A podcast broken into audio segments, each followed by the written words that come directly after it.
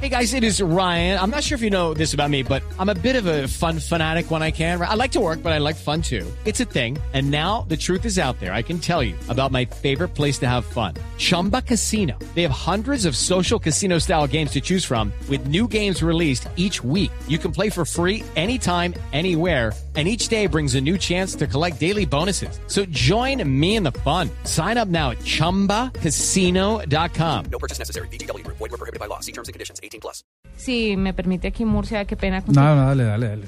Eh, Paul McCartney sabía que va a lanzar unas, unos ejercicios para iPad muy interesantes. No. Bueno, el tema de la transformación del negocio musical se está dando y a muchos artistas les está costando pasarse del tema de la venta de discos a innovaciones tecnológicas. Pues Estoy de acuerdo. Paul McCartney, con todos los años que tiene encima y toda la experiencia, experimentó con una idea de llevar algunos de sus discos aplicaciones para iPads, siguiendo los pasos de artistas como Lady Gaga, como Jay-Z, como Björk, eh, entre otros que ya lo han hecho.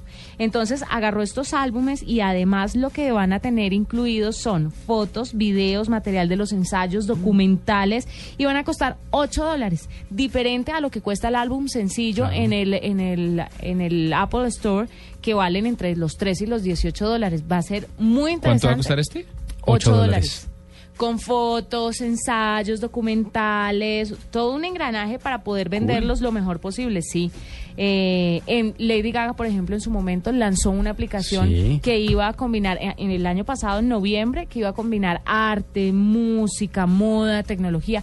No le fue tan bien, pero ahí la tiene. Y Jay-Z, por ejemplo, lanzó una aplicación para Android donde también compartía todo lo que tiene para dar como artista. El problema con Jay-Z es que le robó muchos datos a los seguidores que utilizaron la aplicación. Entonces hubo ¿Le robó mucho- muchos datos? Sí, hubo mucha queja por eso. Sí, la aplicación se, se apoderaba de algunos datos. Oh, se apoderaba muchos datos. Pero me parece muy chévere para los seguidores de los Beatles y de Paul McCartney en especial.